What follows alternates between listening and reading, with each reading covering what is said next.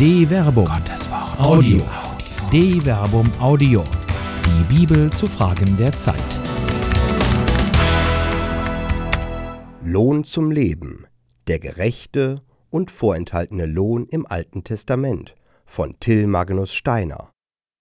Vollzeit, unbefristet und sozialversichert. Mit diesen Stichwörtern kann man sogenannte Normalarbeitsverhältnisse beschreiben. Aber eine solche Absicherung haben nur noch 60 Prozent der Arbeitnehmer in Deutschland. Die Gründe, warum Arbeitnehmer Teilzeit arbeiten, Minijobs versehen oder als Leiharbeiter sich über Wasser halten, sind vielfältig. Zum Teil sind es persönliche Gründe, familiäre Verhältnisse, Ausbildungsdefizite etc. Zum Teil liegt es an den Interessen der Wirtschaft, flexiblere und billigere Arbeitsverhältnisse zu nutzen. Wirtschaftlich geht es Deutschland gut, aber dennoch leben viele Menschen in prekären Arbeitsverhältnissen. Was ist ein gerechter Lohn? Diese Frage ist kompliziert. Subjektiv betrachtet meinen gut drei Viertel der deutschen Arbeitnehmer, dass sie ungerecht entlohnt werden. Manch einer fühlt sich eher als Ausgebeuteter denn als freier Arbeitnehmer, und im Alten Testament wird auch sprachlich kaum zwischen einem freien Arbeiter und einem Sklaven unterschieden. Beides kann unter dem Wort Evet zusammengefasst werden. Der gerechte Lohn. Der Lohn eines Sklaven bestand in alttestamentlicher Zeit wahrscheinlich nur in der täglichen Mahlzeit sowie Unterbringung und Kleidung. Siehe Exodus Kapitel 21, Vers 2 bis 10. Während Lohnarbeitern über das Existenzminimum noch ein echter Lohn zum Leben gezahlt wurde. Im Buch Deuteronomium heißt es im Gesetz zum Umgang mit Sklaven: Es soll dir nicht schwer fallen, wenn du ihn freilassen musst.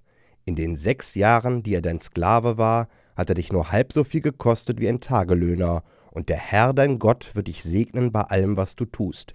Deuteronomium Kapitel 15, Vers 18. Dies bedeutet aber nicht, dass freie Lohnarbeiter gut gestellt waren.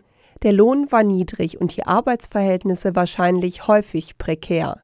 Im Buch Maleachi wird das Lohndrücken beklagt. Es wird bewusst als soziale Unterdrückung gebrandmarkt und Gott erhebt Anklage gegen die ausbeutenden Arbeitgeber. Siehe Maleachi Kapitel 3 Vers 5. Aber es wird im Alten Testament auch von einer angemessenen und pünktlichen Bezahlung berichtet. Siehe Esra Kapitel 6 Vers 8 und Iob Kapitel 31 Vers 39. Der vorenthaltene Lohn. Das Buch Deuteronomium formuliert einen eindringlichen Appell. Du sollst einen armen und bedürftigen Tagelöhner nicht bedrücken, weder einen deiner Brüder noch einen Fremden in deinem Land an deinem Ort. Am selben Tag sollst du ihm seinen Lohn geben, und die Sonne soll darüber nicht untergehen, denn er ist arm und sehnt sich danach sonst ruft er den Herrn gegen dich an und es trifft dich Strafe. Deuteronomium Kapitel 24, Vers 14 bis 15. Der hebräische Text lässt sich auf zwei verschiedene Arten lesen. Nach der Aufforderung Du sollst nicht bedrücken folgen drei hebräische Nomen. Sachir, Oni, Ve'ebion. Die letzten beiden Begriffe sind eindeutig und bezeichnen den Armen und Bedürftigen. Das erste Wort kann sowohl Lohn als auch Lohnarbeiter bedeuten. So übersetzt die Septuaginta, die alte griechische Übersetzung des Alten Testaments, den Satz als Mahnung, einer armen und bedürftigen Person den Lohn nicht vorzuenthalten.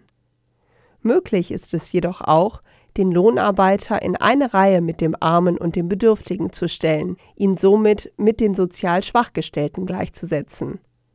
Du sollst den Lohnarbeiter, den Armen und den Bedürftigen nicht bedrücken. Beide Lesarten sind möglich. In jedem Fall schützt das Gotteswort sowohl den Israeliten als auch den Nicht-Israeliten, und Gott benennt sich selbst als Richter, der auf der Seite des Bedrückten steht. Mit Gott gibt es kein Lohndumping und keinen ungerechtfertigten Lohnentzug. Der löchrige Geldbeutel. Ein gerechter Lohn muss auch den Lebenshaltungskosten entsprechen, damit der Lohn dem Arbeiter nicht in der Hand zerrinnt oder er ihn, mit dem Buch Haggai gesprochen, durch einen löchrigen Beutel direkt wieder verliert. Siehe Haggai Kapitel 1 Vers 6. Die gerechte Bezahlung ist ein schwieriges Thema, aber Lohn muss Leben ermöglichen. Arbeit muss sich lohnen. Den Nächsten mordet, wer ihm den Unterhalt nimmt. Blut vergießt, wer dem Arbeiter den Lohn vorenthält. Sirach, Kapitel 34, Vers 26 bis 27. Eine Produktion der Medienwerkstatt des katholischen Bildungswerks Wuppertal Solingen-Remscheid.